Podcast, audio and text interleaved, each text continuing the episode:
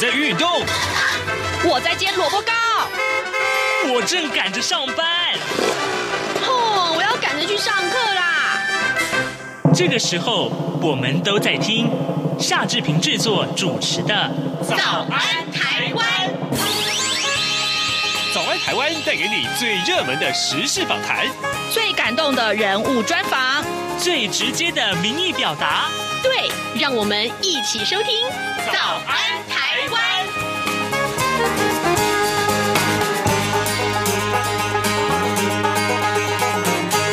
早安，台湾！我是夏志平。今天是二零二二年的二月十号，星期四，礼拜四。我们当然是进行刘碧荣时间这个单元喽。待会儿呢，我们要跟刘碧荣老师连线呢。刘碧荣老师要跟我们来谈一谈。呃，过去啊，这两个礼拜以来，因为上个礼拜没有跟刘老师连线，过年的关系。那么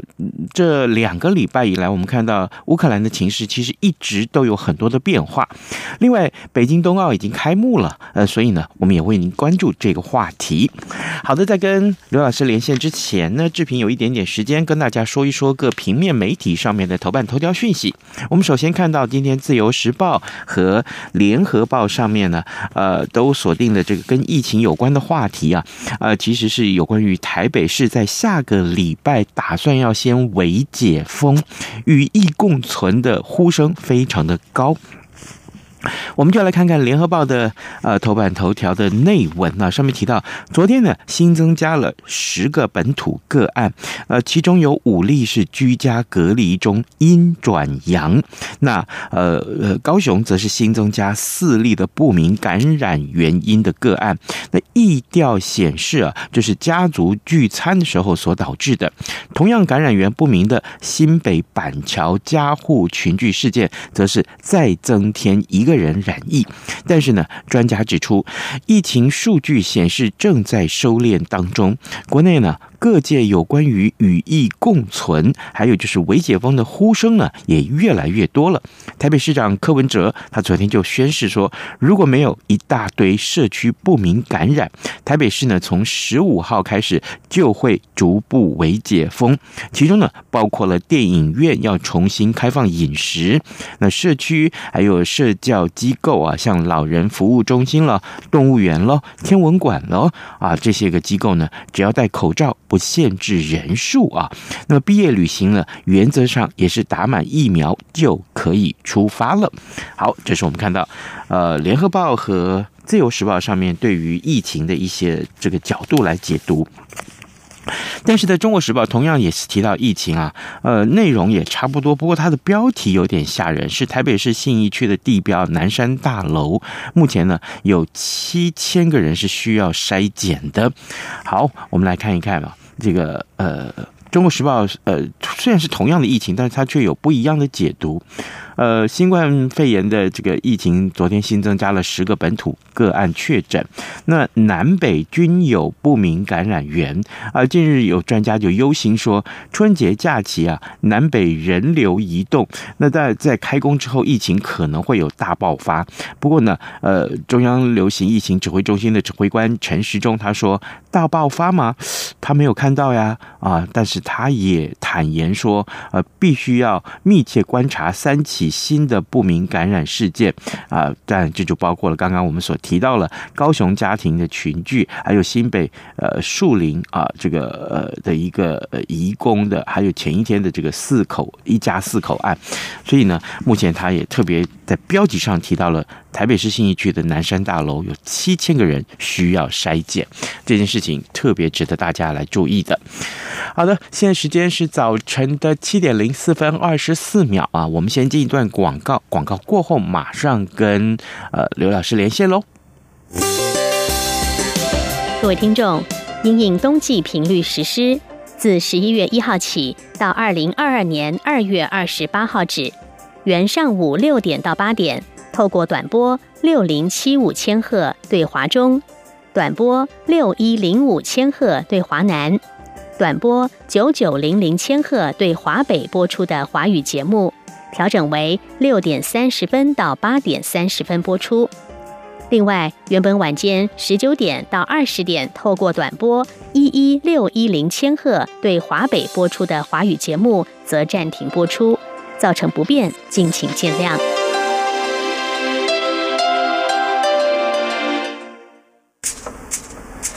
早安，台湾，你正吃着什么样的早餐？吐司加火腿蛋，咬一口，然后收听中央广播电台。早安，台湾，刘碧荣时间。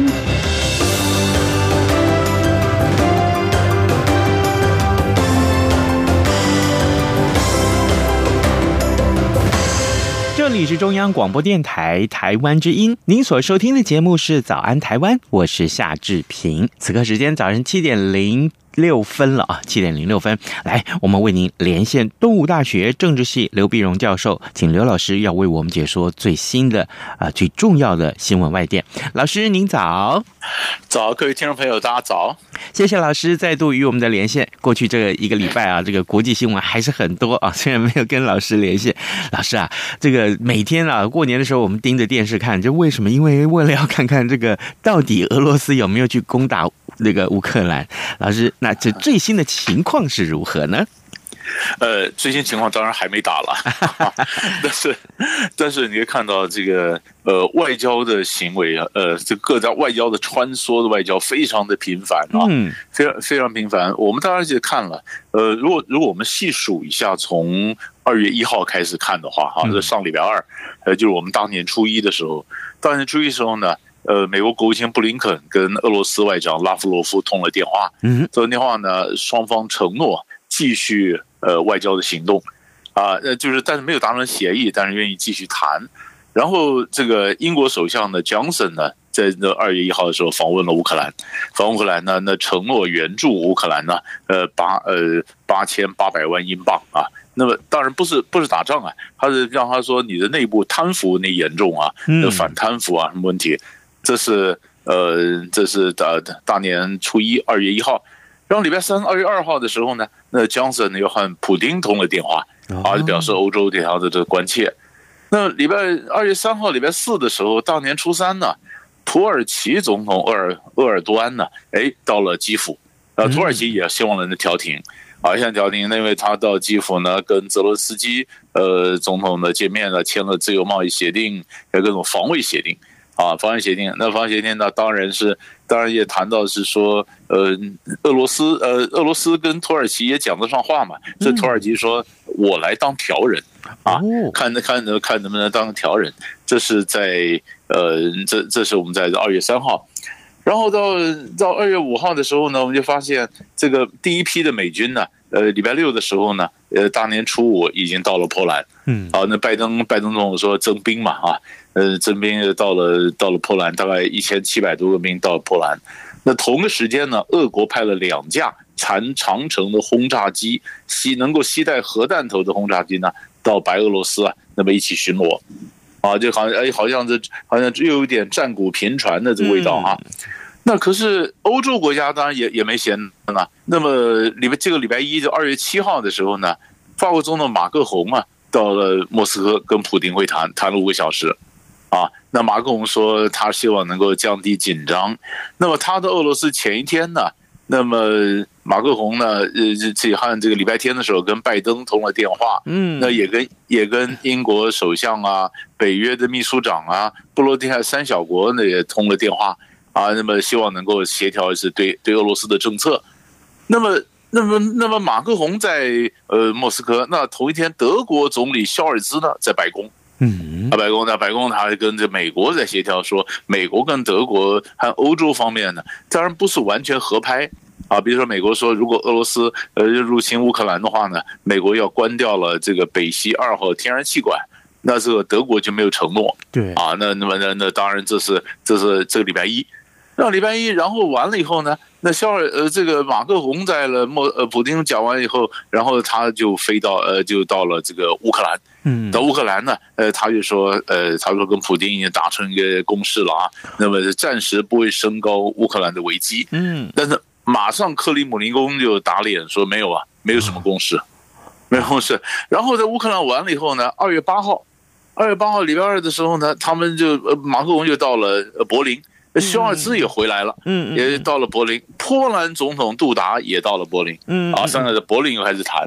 你看，我就随便点一下，就从二月一号开始到二月八号，是，你看就一就差不多一个礼拜多一点点的时间呢。呃，外交穿梭非常频繁，看得眼花缭乱啊。嗯嗯，这证明什么呢？就是大家都希望能够降低紧张。啊，然后各种可能方案都在想说怎么做，要降低紧张呢，或经济制裁呢，或者派兵呢，或者演习呢，嗯，都开始在做。呃，但是追根究底，就是到底会不会打仗呢？其实全世界只有一个人知道，嗯，那就是普，就是普丁他自己才知道，到底到底会不会？不然我们大家外面所有人都是在猜，嗯啊，有比较乐观的猜，有比较悲观的猜。是，我想这时候在最得意的就是普丁了。可是普丁从头到尾都没有承诺他不打乌克兰，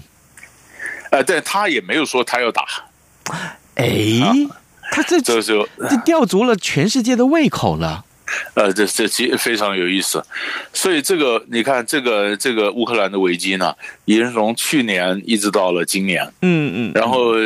嗯，大家本来就讲说，这些各种日期都有啊。嗯嗯。最早时候说一月可能会打，是啊。然后现在现在的最新的日期就是说，呃，是不是北京冬奥完了以后要打？嗯。因为你不能在北京办办 party 的时候你打了就吸引全世界的目光，你不是不给中国面子吗？嗯。那所以说冬奥结束的时候可能会打。啊，对，那也有一种说法是说呢，那么等二月中啊，俄罗斯国会开议的时候呢，他有一个最好的方法就是他承认呃东乌克兰的两个共和国，嗯，因为东东乌克兰分离主义分子他们自己弄两个共和国，全世界没人承认啊。那么北普丁呢，如果俄罗斯如果承认这两个共和国，那俄罗斯这时候派兵进来呢，就不叫干涉他国内政了。因为你是独立的国家嘛，啊，呃，他们这这鹰派也有这种讲法，就各种的算法。那么，那当然了，那么中国大陆说不必担心，俄国是不会打，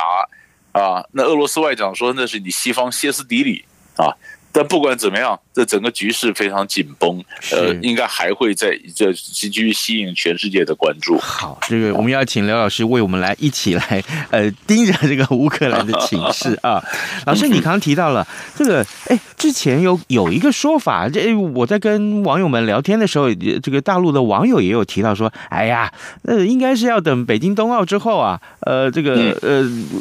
普丁才会去打乌克兰。那提到了冬奥也开幕了，过年。的时候也开幕了，这吸引了很多目光。老师，我想问你，哎，请请您为我们关注一下。到目前为止，我们看到冬奥开幕了，那开幕之后一些相关的新闻焦点在哪里呢？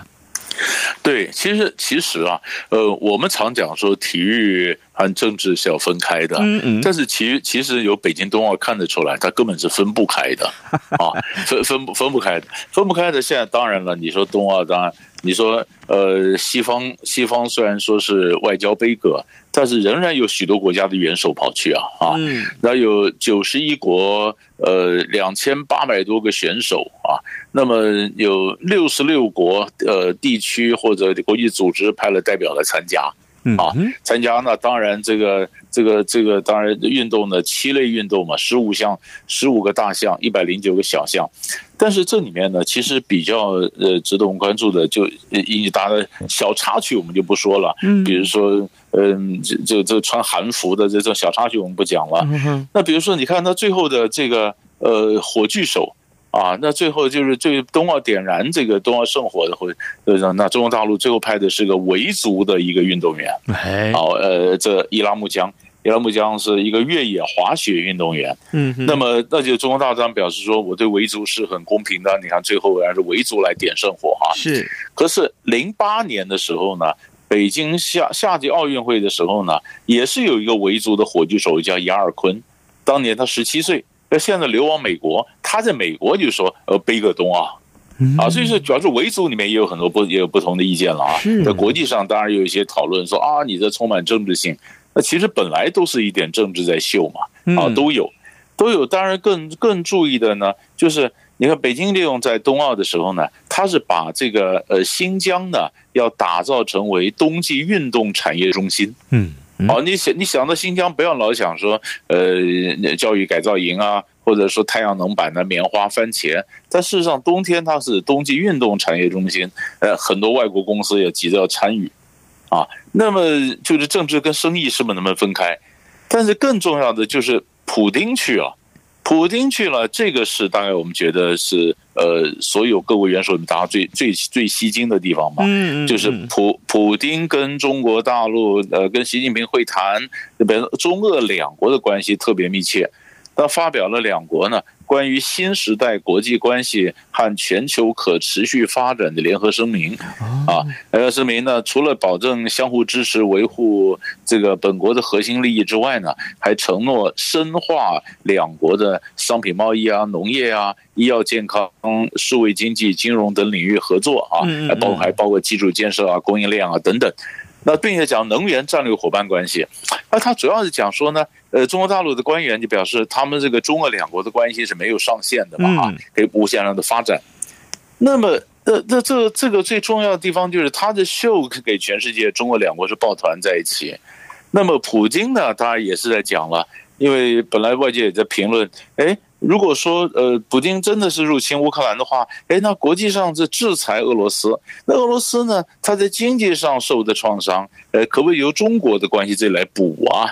啊，呃，中国可不可以帮你缓和一下？万一真的受到经济创伤，但是后来大家有很多经济学家算了，大家就中国跟呃俄罗斯的贸易啊什么，大概也也也也还是会缓和一点，但是俄罗斯还是会受到重创，嗯，啊，就是跟中国的经济还不足以来抵抗国际的这个经济制裁。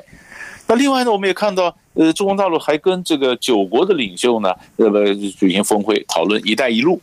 啊，呃，你看“一一带一带一路”，那么当然我们讲“一带一路”现在也进入深水区啊，会碰到很多的障碍，但是中国大陆想说重新的 renew 嘛，嗯，这个在在深化这“一带一路”，所以可以看到这个国际上的是。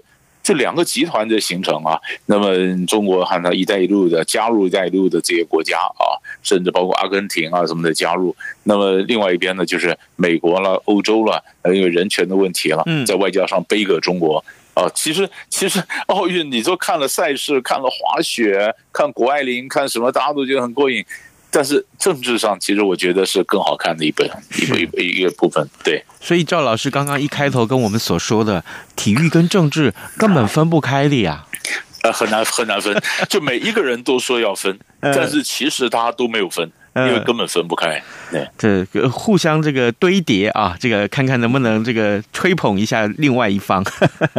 好，各位听众，今天早上志平为您连线访问东吴大学政治系刘碧荣教授，我们请刘老师呢为我们来分析重要的新闻外电。刚刚我们呃先听了刘老师为我们来分析的是这个乌克兰的情势，另外呢，当然跟乌克兰形势也有一些关系的北京冬奥也开幕了，我不知道大家关切的是运动员的表现。线呢？还是这个在北京冬奥期间呢？其实很多的一些政治联结。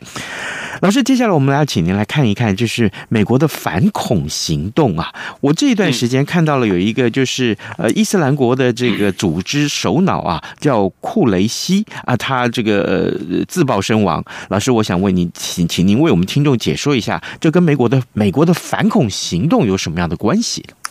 对，因为这个这个是蛮蛮厉害的哈，嗯，因为呃，二月三号这礼拜四的时候呢，是大年初三的时候呢，那么拜登呢宣布，就是伊斯兰组织的首脑库雷西啊，在美国突击之下呢，最后自爆身亡啊。嗯，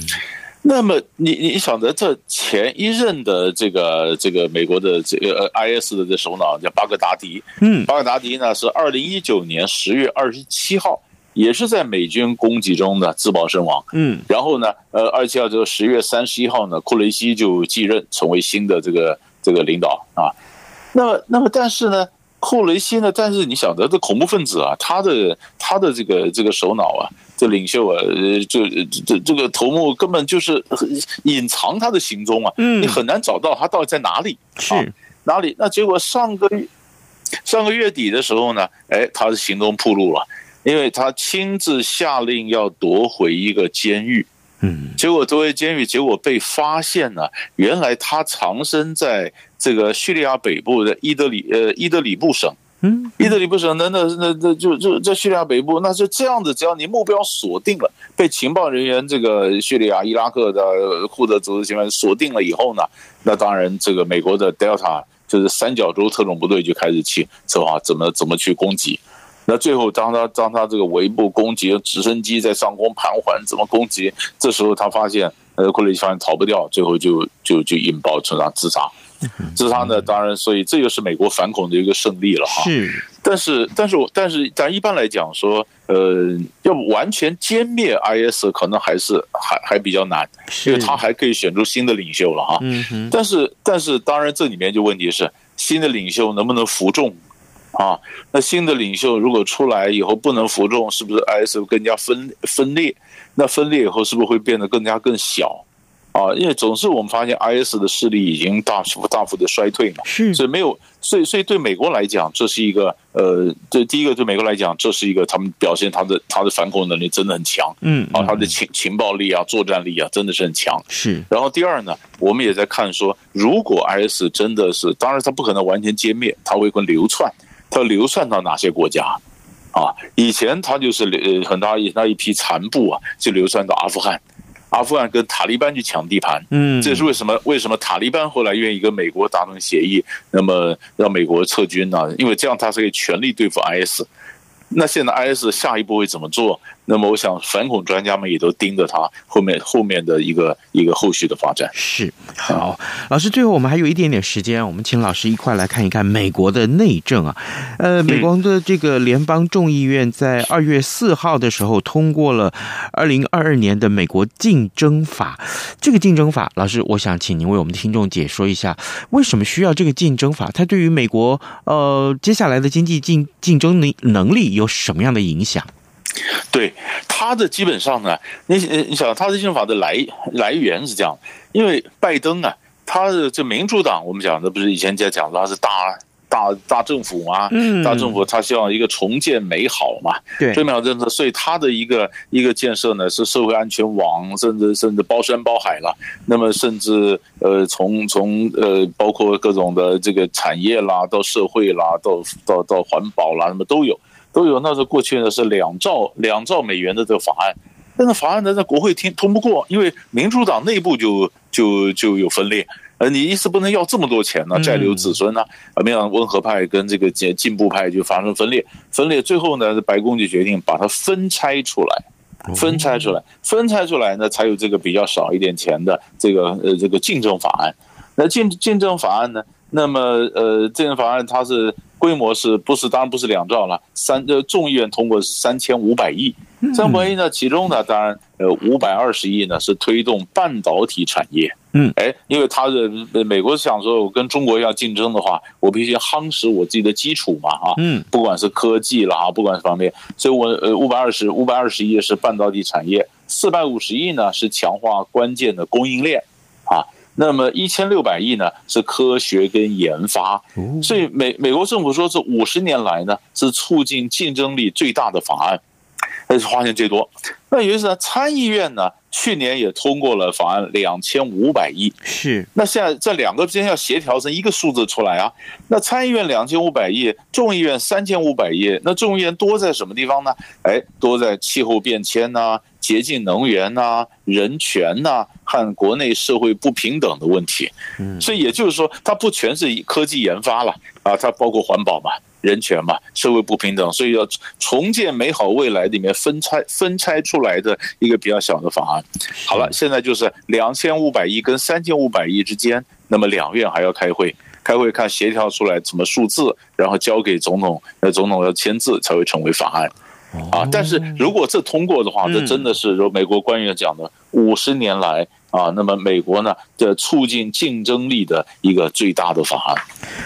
需要做要 要需要通过这样的一个法案，这么大规模的一个法案，才能够让这个美国要逐步落实增加竞争力这件事情，那慢慢慢慢去一步一步去实现它。所以，从从美国的内政的角度来看，其实他们也很，我我想请教老师说，其实他们在守法这件事上，毕竟还是要有法才才可以依据啊。是。是没有错，因为你要用用钱嘛，嗯，你要用钱，你钱要发下去，钱要发下去，当然变成法案了，啊，变成法案，因为因为主最主要就是因为国家的预算嘛，在你的预算里面，那当然了，这里面当当然包括还包括了。呃，强化跟台湾的关系啦，啊，经包括包括经贸科技合作啦，发帮助台湾发展不对称的防卫能力啊，等等。所以，所以他当然也会带一点说强化跟台湾的关系，但是他本质还是美国自己嘛，还是美国自己，因为他想，因为美国的基础建设也差，以前通过技术建设法案已经通过了，可是研科技研发，尤其现在讲的是半导体啊，这供应链啊，啊，这个问题，这个问题，你你你要跟中国大陆对抗，或者说美国要重新。要强大起来，那这些东西都必须要抓在自己手上，所以他必须要加强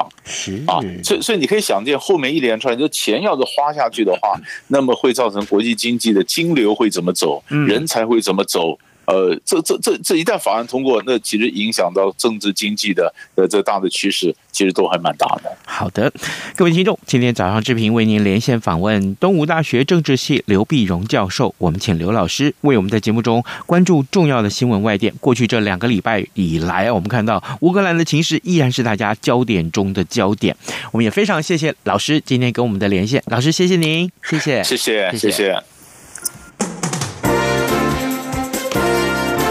从两岸、国际、历史文化与财经等角度透视中国的《这样看中国》节目，每周一到周五晚间九点三十分到十点在中央广播电台播出。如果您对《这样看中国》节目有任何收听想法或意见，欢迎寄信到台北市北安路五十五号，也可以透过电子邮件的方式。节目有两个信箱：二零二零 at。R t i 点 o r g 点 t w，或是二零二零零二零三 n e w s at gmail dot com。再次谢谢听众朋友们的收听与支持，请持续锁定每周一到周五晚间九点三十分到十点播出的《这样看中国》节目。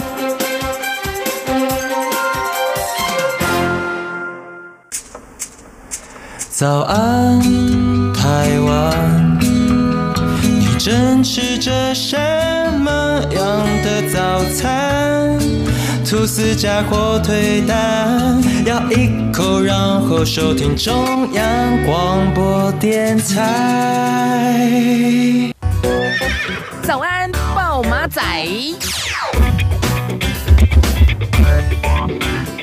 这里是中央广播电台台湾之音，您所收看收听的节目是《早安台湾》，我是夏志平。此刻时间早上七点二十七分十九秒了，来，我们来看看其他重要的新闻啊，各位，这个。嗯，其实到下个礼拜二，就是到十五号，呃，大年十五才算呃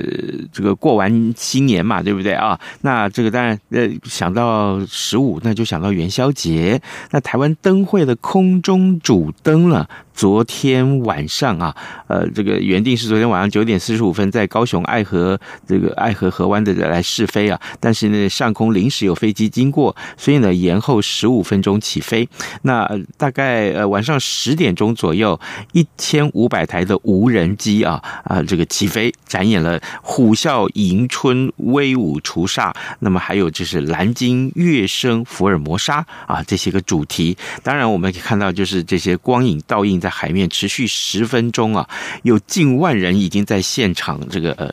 抢先要观看了，是大大家都是鼓掌叫好。那志平有这个一些朋友在脸书上就已经赶快先 PO 了这些呃。呃，照片了也很让志平羡慕，好不好？因为这个过年时间，我们到台南去过年，那这个南部的天气真的好的不得了哈，不像台北一直就是阴雨天。